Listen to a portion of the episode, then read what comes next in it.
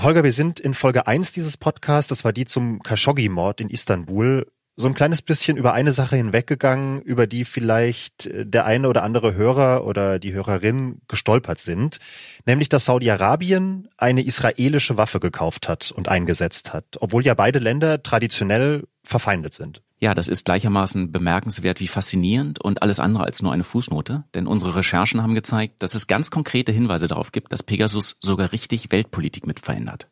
Das wollen wir in dieser Folge erklären und dafür müssen wir einmal einen größeren Bogen spannen und ganz weit ausholen. Holger, wenn ich das jetzt mit dem Satz beginne, Geschichte wiederholt sich, dann steigen uns wahrscheinlich die Historiker aufs Dach. Ja, das mag sein, aber in diesem Fall sind die Parallelen wirklich bemerkenswert. The Prime Minister of Israel.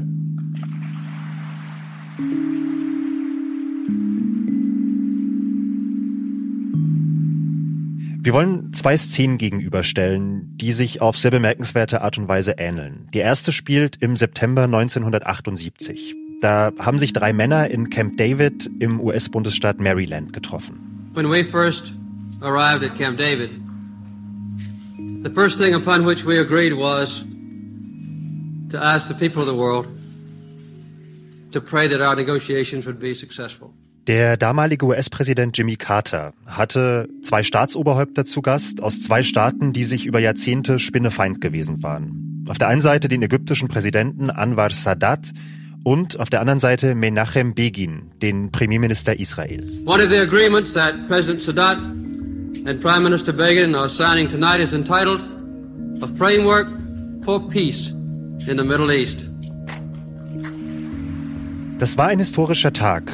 Israel und Ägypten haben damals nämlich erklärt, dass sie ihr Verhältnis zueinander normalisieren wollen. Das war die erste Vereinbarung dieser Art zwischen einem arabischen Staat und Israel seit der Staatsgründung Israels 30 Jahre zuvor. Dieses Abkommen Camp David war im Endeffekt der entscheidende Schritt in Richtung Frieden und ein Jahr später haben beide Staaten dann auch offiziell einen Friedensvertrag unterschrieben. Ladies and gentlemen, the President of the United States of America the President of the Arab Republic of Egypt, and the Prime Minister of Israel.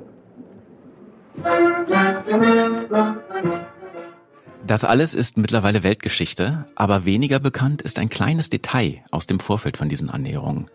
Die ersten Kontakte zwischen den beiden Ländern hatte damals nämlich Marokko angebahnt, und zwar auf Bitten von Israel. Denn mit Marokko hatte Israels Staatsgründer David Ben Gurion im Hintergrund heimlich über die Jahre eine richtig enge Zusammenarbeit aufgebaut und um Marokko damals von dieser Zweckfreundschaft zu überzeugen, soll Ben Gurion dem Königshaus sogar ein echtes Angebot gemacht haben. And in order to create the what Israel saw as needed defense, military intelligence and diplomatic ties with countries all over the world, it needs to use it, the advantages it had. Das ist ähm, Ronen Bergmann, den kennen wir ja schon aus Folge 2. Er arbeitet in Israel als Journalist äh, zu Sicherheitspolitik und Geheimdienstthemen. The advantages in many cases were the defense industry and the military know-how. Wie gesagt, Israel war damals in diesen Anfangsjahren umgeben von Feinden, arabischen Staaten in der direkten Nachbarschaft, die allesamt damit gedroht haben, ich zitiere, die Juden zurück ins Meer zu treiben. Und Israel hat deshalb Partner in der erweiterten Region gesucht, in Eurasien oder auch in Afrika. Countries in Africa wanted to have Israeli training for the units of the intelligence and the bodyguards of the Und um diesen Staaten eine Partnerschaft schmackhaft zu machen, so erzählt es Ronen, spielte damals immer wieder Israels große Stärke eine Rolle. Und das ist die Verteidigungsindustrie und das militärische Know-how. And Israel bartered that for usually secret diplomatic relations with a certain country. Uh, Morocco, for example, uh, was, was one of them. Das war ein Angebot, das im Beispiel von Marokko gefruchtet hat. Der marokkanischen Geheimdienst sollen die israelischen Spezialisten damals sogar geholfen haben, eine Leibgarde auszubilden, die den König beschützt hat.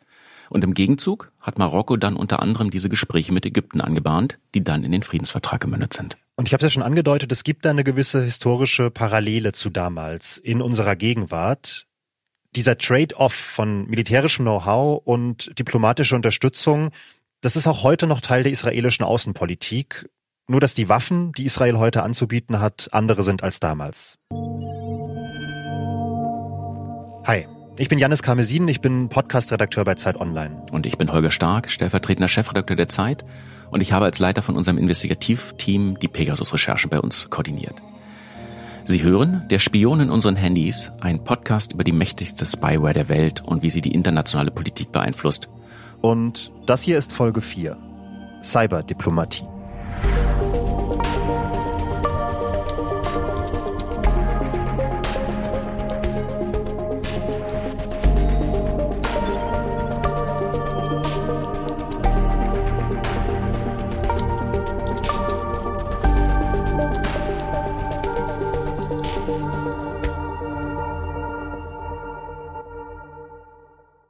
2020, also 42 Jahre nach diesem Treffen in Camp David, wiederholt sich Geschichte dann, wie gesagt, tatsächlich so ein Stück weit. Ladies and gentlemen, the President of the United States, accompanied by the Prime Minister of the State of Israel. Und wieder wird in den USA ein historisches Abkommen geschlossen.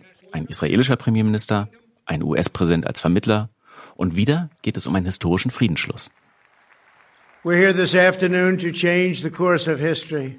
After decades of division and conflict, we mark the dawn of a new Middle East.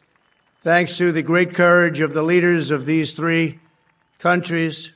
Drei Länder wollen sich annähern. Israel, Bahrain und die Vereinigten Arabischen Emirate. Die Golfstaaten und Israel beschließen, friedlich zusammenzuarbeiten, sie beschließen, sich auszutauschen, sie beschließen zum Beispiel Botschafter in jeweils anderen Länder zu entsenden. Und für den Nahen Osten ist das eine kleine Revolution, die gar nicht so klein ist. Und nach Recherchen des Recherchenetzwerks, zu dem auch die Zeit gehört hat, ist dieser Deal auch von dem Angebot aus Jerusalem zusammengehalten worden, israelische Hightech-Waffen zu liefern und im Besonderen eine Waffe. If there's a line connecting the dots between the different actors in the Abraham Accord, the line is Pegasus.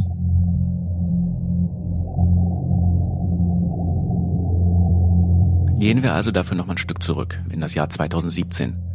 NSO, die Firma, die Pegasus hergestellt hat, ist zum damaligen Zeitpunkt endgültig rausgekommen aus der Startup-Klitsche, aus dem Hühnerstall in Tel Aviv und ist mittlerweile ein erfolgreiches globales Unternehmen geworden. Damals schon mindestens eine Milliarde Dollar wert und Tendenz eher noch steigend. NSO became the big, I think, the biggest hub, at least in the Western world. Bei NSO haben zu dem Zeitpunkt schon mehrere hundert Menschen gearbeitet. Of experts sitting in one room. Und Ronen sagt, die Firma war wohl schon zum größten Hort an exzellenten Hackern geworden, der in der ganzen Welt, im Westen zumindest, in einem Raum zusammensitzt. Wahrscheinlich sogar größer als bei den meisten Geheimdiensten. Targeting one thing how to hack mobile phones using Android and iOS. Und auf dieses Unternehmen hatte die israelische Regierung ja von Beginn an einen gewissen Zugriff, könnte man sagen. Wir erinnern uns an Folge 2 dieses Podcasts. Da haben wir über den General AD Janusz Ben-Gal gesprochen. Der saß im Vorstand von NSO und er wollte dem Unternehmen in den Anfangsjahren einen seriösen Anstrich verpassen. Eine der vier Säulen, auf denen der NSO aufgebaut hat, ist die Patenschaft der israelischen Regierung. Das heißt, jeder Verkauf ins Ausland muss vom Verteidigungsministerium Israels genehmigt werden. Das ist bei Waffendeals üblich, bei Spyware aber eigentlich nicht. Denn Israels Regierung hatte damals längst gemerkt, wie unglaublich gut das Produkt der Firma ist und wie begehrt auf der ganzen Welt und dass der Staat Israel daraus vielleicht auch seine Vorteile ziehen könnte. A card that they pull out of their sleeve as a sort of diplomatic significant gesture that they can give to countries in return for something. Vor allem der Premierminister Benjamin Netanyahu soll verstanden haben, dass Pegasus diese eine Art von diplomatischem Fund sein könnte, wie es im vergangenen Jahrhundert äh, vielleicht die Militärausbilder waren oder die Maschinengewehre oder vielleicht sogar noch eine Runde mehr und besser als das, weil Spyware und der Export von ihr ja im Optimalfall fast unsichtbar und geräuschlos sind. Sie machen jedenfalls nicht so viel Lärm wie Panzer oder Drohnen.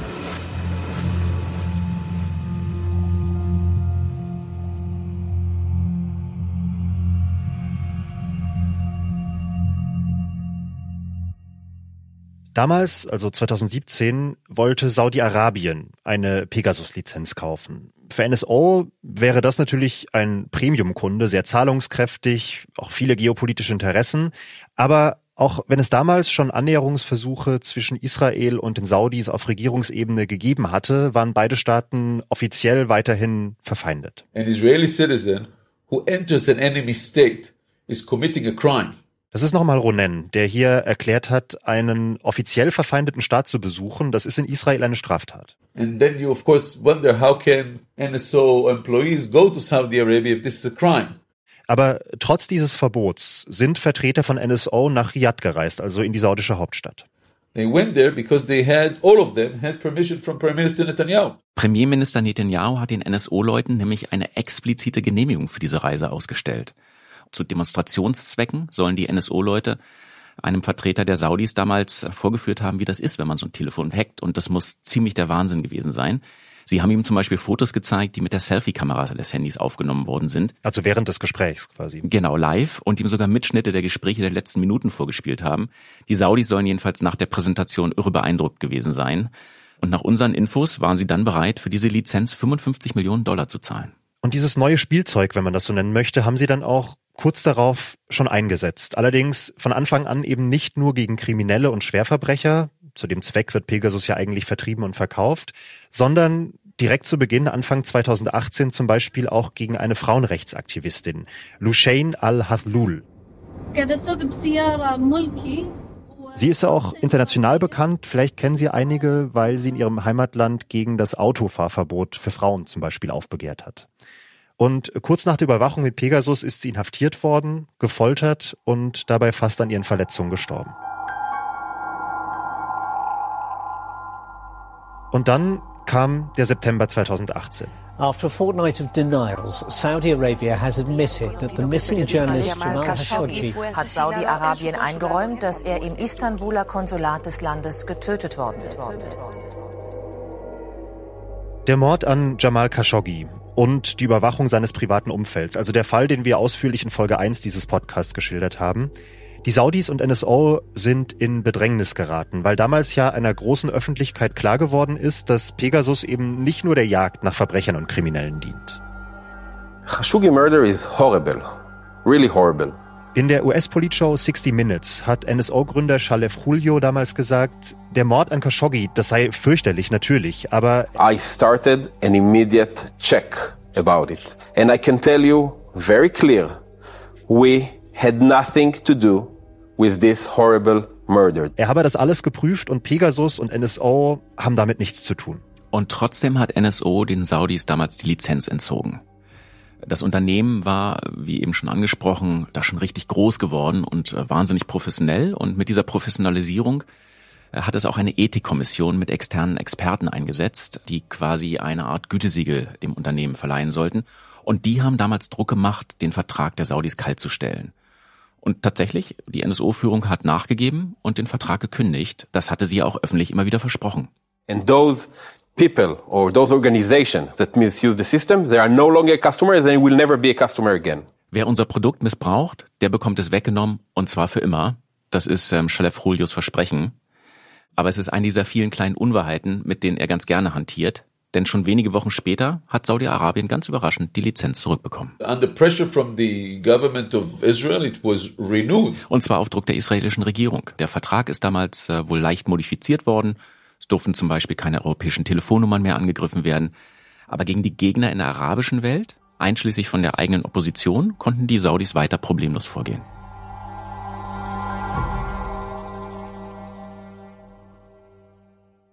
2020 ist die Lizenz dann ausgelaufen. Die wird ja immer nur für eine bestimmte begrenzte Zeit vergeben und muss dann verlängert werden. Und damals hat dann das israelische Verteidigungsministerium entschieden, dass es das gewesen sein soll mit den Saudis und Pegasus, dass äh, das Königreich diese Lizenz und diese Software nicht mehr nutzen darf. Ja, aber dann sind ja die Verhandlungen über die Abraham Accords, also dieses Abkommen zwischen Israel und den Golfstaaten, in die entscheidende Runde gegangen. Genau, und dafür brauchte Israel die Saudis. Denn als Teil der Abraham Accords sollten damals erstmals überhaupt reguläre Linienflüge zwischen Israel und den Emiraten möglich werden. Das klingt beim ersten Hören nach einem relativ trivialen Bestandteil für etwas, was wir jetzt hier als historisches Abkommen verkaufen. Ja, aber zugleich für die Israelis ein eminent wichtiges Detail. Ohne diese Flüge wäre es mit dem geplanten Austausch nämlich schwierig geworden. Das Problem ist, zwischen Israel und den Emiraten liegt Saudi-Arabien. Und bis Damals, zu diesem Zeitpunkt 2020, hatten die Saudis einfach alle Flüge von und nach Israel über dem eigenen Luftraum schlichtweg verboten. Weshalb die israelische Fluglinie El Al, wenn sie in Richtung Asien abhob, es wahnsinnig schwer hatte, gerade und direkte Verbindungen zu finden. Das heißt, damit es in Zukunft Flugverbindungen geben konnte, brauchte Israel das Okay der Saudis und speziell des saudischen Kronprinzen. Was sie schließlich auch bekommen haben, aber unter einer Bedingung. The, one of the main reasons why Mohammed bin Salman was supportive of the UAE decision to sign the Abraham Accord was the fact that he was given a Pegasus. Ronen Bergmann, der israelische Journalist, sagt, ganz entscheidend, zentral damals, dafür, dass der saudische Kronprinz dem Abkommen seinen Segen gegeben hat, war das Okay der israelischen Regierung. Dafür, dass die Saudis Pegasus weiter nutzen dürfen. Mohammed bin Salman called Prime Minister Netanyahu. Bin Salman soll also Netanyahu persönlich angerufen haben. And according to a person updated with the content of this uh, conversation, he shouted at Netanyahu. Und diese eine klare Bedingung gestellt haben. That if the license is not renewed, then he would revoke the permission for El Al to fly over Saudi Arabia, which was considered to be a historical achievement. Wenn Israel den saudischen Luftraum überfliegen möchte, dann muss Saudi-Arabien andersrum Pegasus nutzen dürfen. Netanyahu hat den Deal angenommen. Called the Minister of Defense and ordered him to renew the license. Und noch in der Nacht soll sein Verteidigungsministerium NSO darüber informiert haben.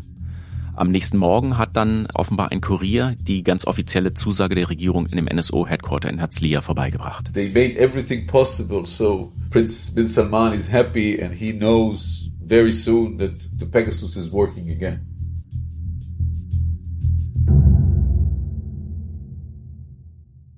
Okay, also wir haben hier zwei historische Abkommen.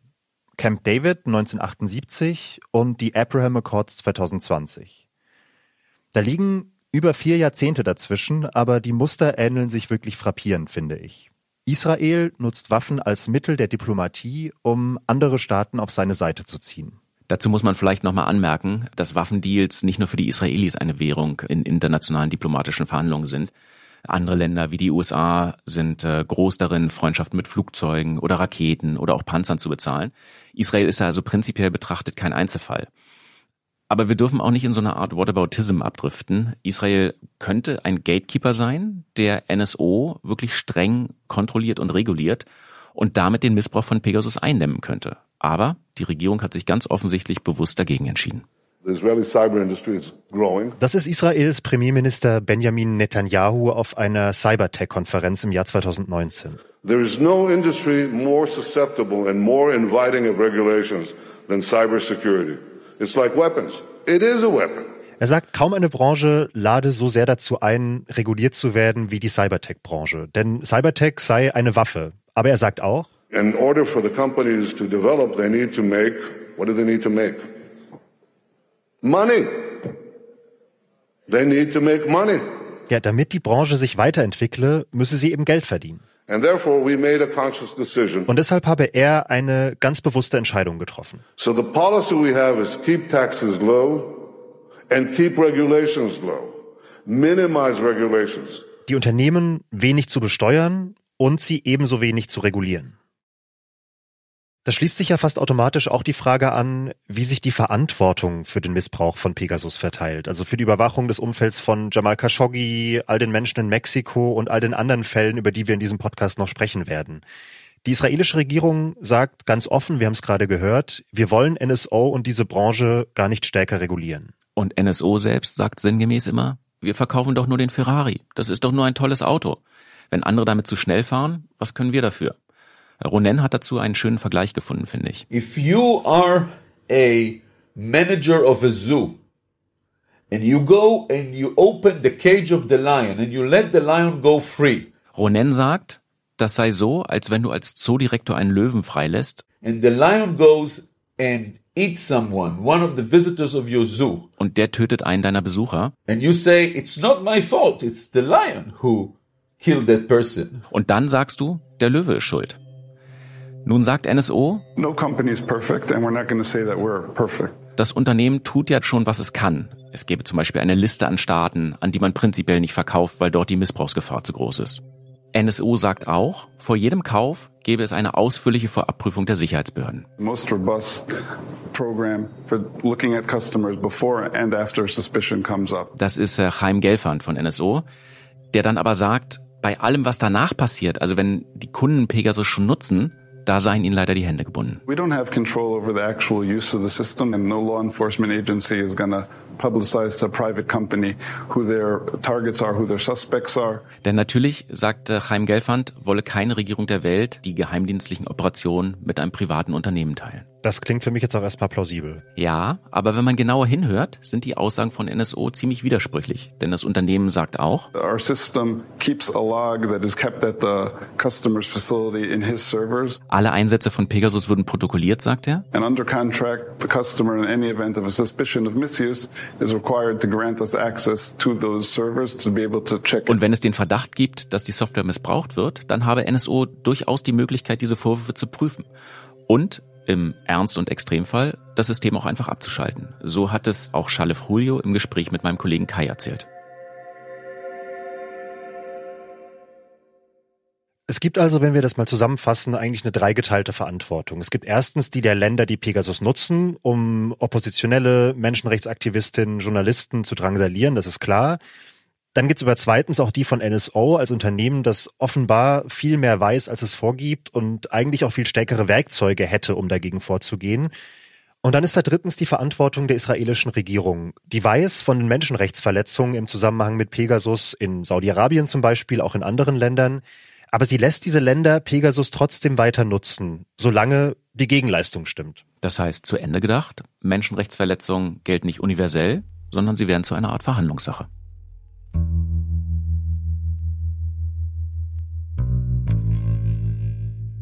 Diese strategische Art und Weise, in der Israel Pegasus diplomatisch einsetzt, aber übrigens auch andere vergleichbare israelische Software, das nennen manche schon eine Cyberdiplomatie.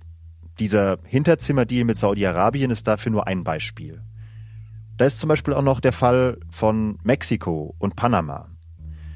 Die Staaten sind beide NSO-Kunden geworden und beide haben kurz nach einem Besuch von Benjamin Netanyahu plötzlich ihr Abstimmungsverhalten bei den Vereinten Nationen verändert. Mexiko hat in Nahostfragen über Jahrzehnte auf Seiten der Palästinenser gestanden und hat dann plötzlich angefangen, sich zu enthalten. Es gibt da keine Belege für einen Zusammenhang, für eine direkte Absprache zwischen beiden Staaten, aber die Korrelation ist zumindest auffällig. Und in anderen Fällen ist zwar keine pro-israelische Annäherung erkennbar gewesen, aber zumindest ein auffälliger zeitlicher Zusammenhang zwischen Staatsbesuchen von Netanyahu als Regierungschef auf der einen Seite und dem Kauf von Pegasus durch diese Staaten, die er besucht hat, auf der anderen. In Ruanda zum Beispiel oder Aserbaidschan oder in Indien. Da liegen die Lizenzierungen der Pegasus-Lizenzen und die offiziellen Staatsbesuche auf Regierungsebene ganz nah beieinander. Ja, oder ja auch in Ungarn. Uh, we have both built modern, vibrant states. We recognize the past as we seize the future. Im Juli 2017 ist der israelische Premierminister Benjamin Netanyahu nach Budapest, nach Ungarn gereist. Netanyahu verbindet mit dem ungarischen Regierungschef Viktor Orban eine längere Freundschaft. And I also want to uh, thank you, Prime Minister, for standing up for Israel in international forums. You've done that time and again. Auf einer Pressekonferenz hat sich Netanyahu für Ungarns Unterstützung für Israel bedankt, zum Beispiel in der Europäischen Union. We appreciate this stance, not only because it's standing with Israel, but also standing with the truth. Und dann ist ein Satz gefallen, eigentlich eher beiläufig, der im Rückblick, nach allem, was wir wissen, wirklich bemerkenswert ist. Prime Minister Orban and I also discussed cooperating on areas in, uh, such as cyber and areas of security, which are important for uh, both countries. Uh, and of course, this will, I'm sure that this will get a practical boost uh. Man habe eine engere Zusammenarbeit in den Bereichen Cyber und Sicherheit vereinbart. Die werde durch diesen Besuch einen Boost erhalten, sagt Netanyahu. Und das ist deshalb bemerkenswert, weil tatsächlich nur drei Monate später, Mitte Oktober, Ungarn einen Deal beschließt, der eben diese Bereiche Cyber und Sicherheit betrifft. Viktor Orbans Ungarn hat damals Pegasus gekauft. Und das wird in Ungarn zu einem der größten Skandale der vergangenen Jahre führen und damit die Pegasus-Affäre in die Europäische Union holen. Darum geht's auch in der kommenden, in unserer fünften Folge dieses Podcasts. Denn wir wissen mittlerweile, der Einsatz von Pegasus ist in Europa weit verbreitet. Was mir klar war, dass das nur eine Frage der Zeit ist, dass wir nämlich herausfinden, dass auch Europaabgeordnete, also KollegInnen von uns, abgehört werden. Und auch in der EU werden mit der Spyware Menschenrechte verletzt. A strong community of values and democracy. Because that's what Europe is about and that is what Europe stands for. Zum Beispiel die von Journalisten in Ungarn. When they examined this whole authorization system in Hungary, they declared that it is normal that it is decided upon political reasons. Oder von katalanischen Oppositionspolitikern. How does a judge can authorize spying on politicians, on elected representatives? Und die EU ringt um die Frage, wie umgehen mit dieser Art von Software. Kriegen wir das so reguliert, dass es wieder funktioniert? Oder kriegen wir es nicht reguliert und es macht so viel Schaden, dass wir es nicht mehr benutzen sollen?